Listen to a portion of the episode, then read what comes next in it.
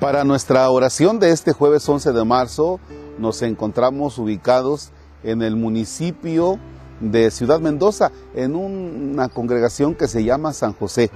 Eh, si usted va de Mendoza hacia Culcingo, eh, toda la parte de mano derecha se va a encontrar, se va a ver ese cerro, y bueno, ahí está también el Rincón de las Doncellas, y para adelante hay nacimientos, nacimientos, nacimientos de agua de esos nacimientos que si no tenemos cuidado, si no reforestamos con urgencia, repito, si no reforestamos la zona del volcán con urgencia, esto, esto que usted está viendo ahora, pronto dejará de existir.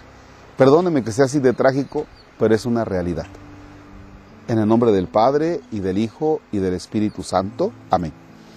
Es el Evangelio de nuestro Señor Jesucristo, según lo escribe San Lucas, es el capítulo 11, versículos del 14 al 23. Jesús expulsó a un demonio que era mudo. Apenas salió el demonio, habló el mudo y la multitud quedó maravillada. Pero algunos decían, este expulsa a los demonios con el poder de Belcebú, el príncipe de los demonios. Otros, para ponerlo a prueba, le pedían una señal milagrosa. Pero Jesús, que conocía sus malas intenciones, les dijo, todo reino dividido por las luchas internas va a la ruina y se derrumba casa por casa.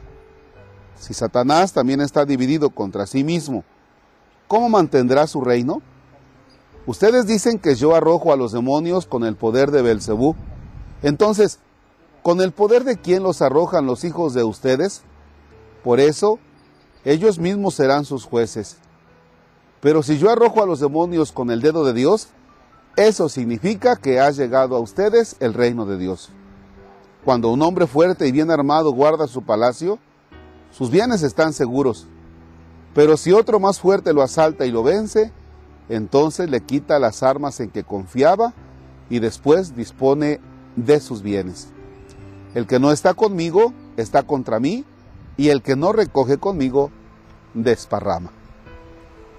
Palabra del Señor. Gloria a ti, Señor Jesús.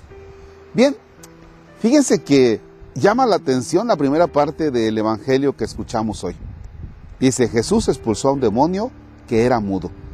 Apenas salió el demonio, habló el mudo y la multitud quedó maravillada. Fíjense que eh, hablamos de, del demonio, hablamos de una situación de pecado, da la casualidad que cuando estamos en alguna situación de pecado, eh, nos, ponemos mudos. Eh, se preguntan los papás, ¿qué tendrá mi hijo que come y está inconforme, no está contento, no habla, se aísla, se va a su habitación? ¿Qué tendrá mi papá que de pronto estaba platicando con nosotros, ahora ya no platica, está inconforme, se la pasa nada más en el celular, anda de mal humor, ya no habla con nosotros.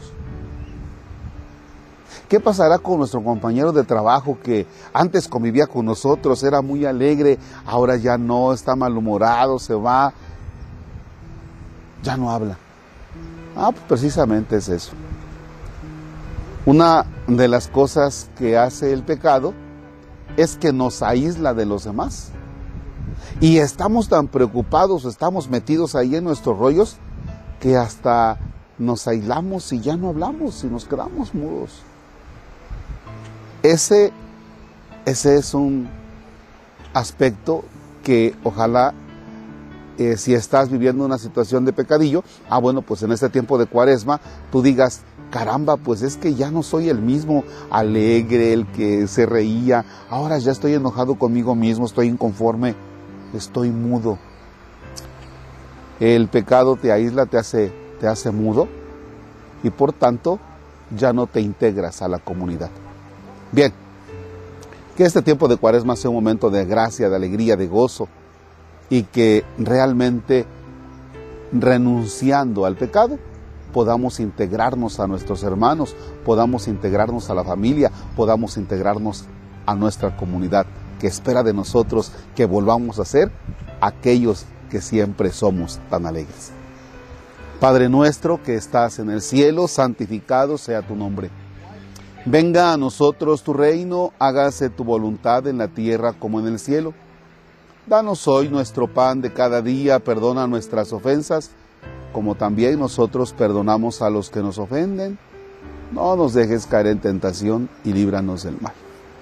Señor esté con ustedes.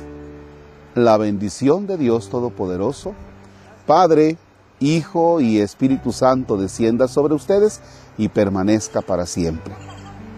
El Señor es nuestro gozo, podemos estar en paz. Demos gracias a Dios. Excelente jornada. No dejen de suscribirse al canal y de compartir el video con alguien que le puede ayudar mucho. Gracias.